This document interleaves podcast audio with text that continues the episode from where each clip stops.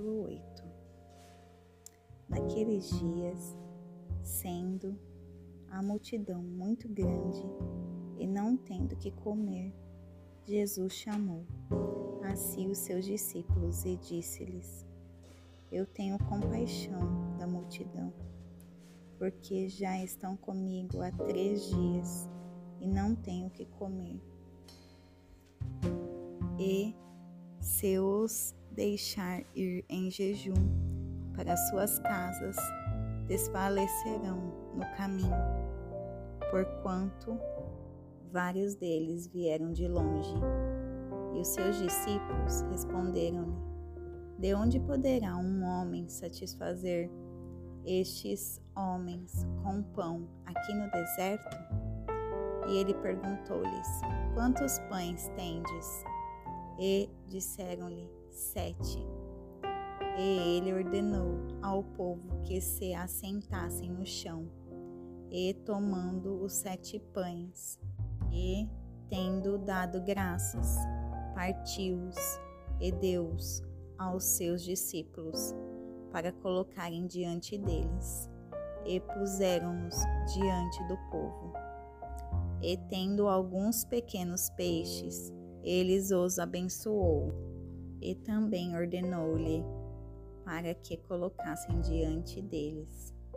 Então comeram e saciaram-se e tomaram dos pedaços que sobraram sete cestos. E os que haviam comido eram cerca de quatro mil. E ele os mandou embora. E ele, entrando imediatamente no barco, com seus discípulos, foi para as regiões de Dalmanuta. E vindo, os fariseus começaram a questioná-lo, tentando, procurando um sinal do céu. E, suspirando profundamente em seu espírito, disse: Por que procura esta geração um sinal? Na verdade, eu vos digo que esta geração não se dará nenhum sinal.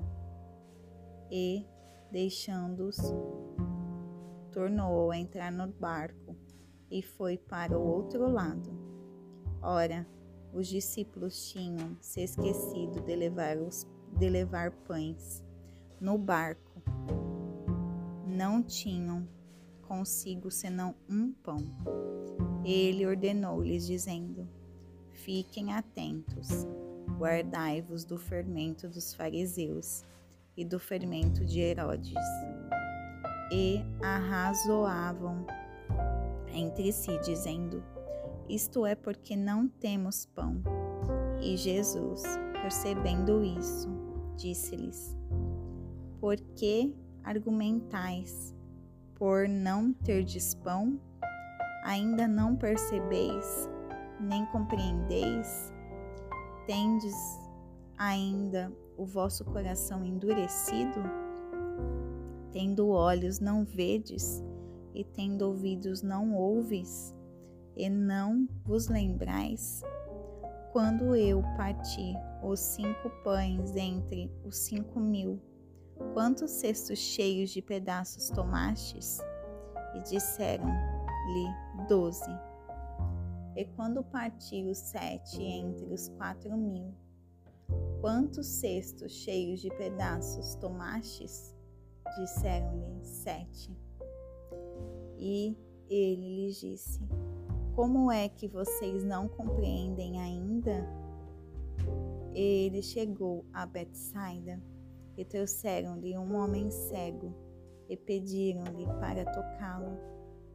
Ele tocou o homem cego pela mão, ele o levou para fora da aldeia, e ele cuspiu nos olhos, nos seus olhos, e colocando suas mãos sobre ele, perguntou-lhe se ele enxergava alguma coisa.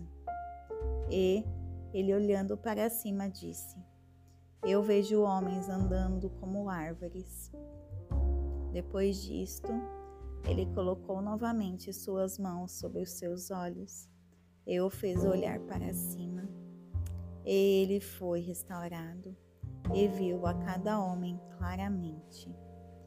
E ele o mandou embora para sua casa, dizendo: Nem entres na aldeia, nem o digas a ninguém da aldeia. E saiu Jesus e os seus discípulos para as aldeias de Cesareia de Filipe. No caminho, ele perguntou aos seus discípulos, dizendo: Quem dizes quem dizem os homens que eu sou? Eles responderam: João, o Batista. Mas alguns dizem Elias, e outros um dos profetas. E ele lhes disse: Mas vós, quem dizeis que eu sou? E, respondendo Pedro, lhe disse: Tu és o Cristo e ele ordenou-lhe que não contassem a nenhum homem sobre ele. Ele começou a ensinar-lhes que o filho do homem deveria sofrer muitas coisas e ser rejeitado pelos anciãos e pelos principais sacerdotes escribas, que fosse morto e após três dias ressuscitar. E ele falava estas palavras publicamente e Pedro, tomando, começou a repreendê-lo. Mas ele, virando-se e olhando para os seus discípulos, repreendeu a Pedro, dizendo: Para trás de mim, Satanás, porque tu não tens gosto das coisas que são de Deus, mas das coisas que são dos homens. E chamando a si a multidão com os seus discípulos, disse-lhes: se alguém quiser vir após mim, negue-se a si mesmo, tome a sua cruz e siga-me. Porque aquele que quiser salvar a sua vida, perdê-la. Mas quem perder a sua vida por minha causa e do Evangelho, salvá-la. Porquanto que lucro tem o homem em ganhar o mundo inteiro se perder a sua própria alma? Ou que dará o homem em troca de sua alma?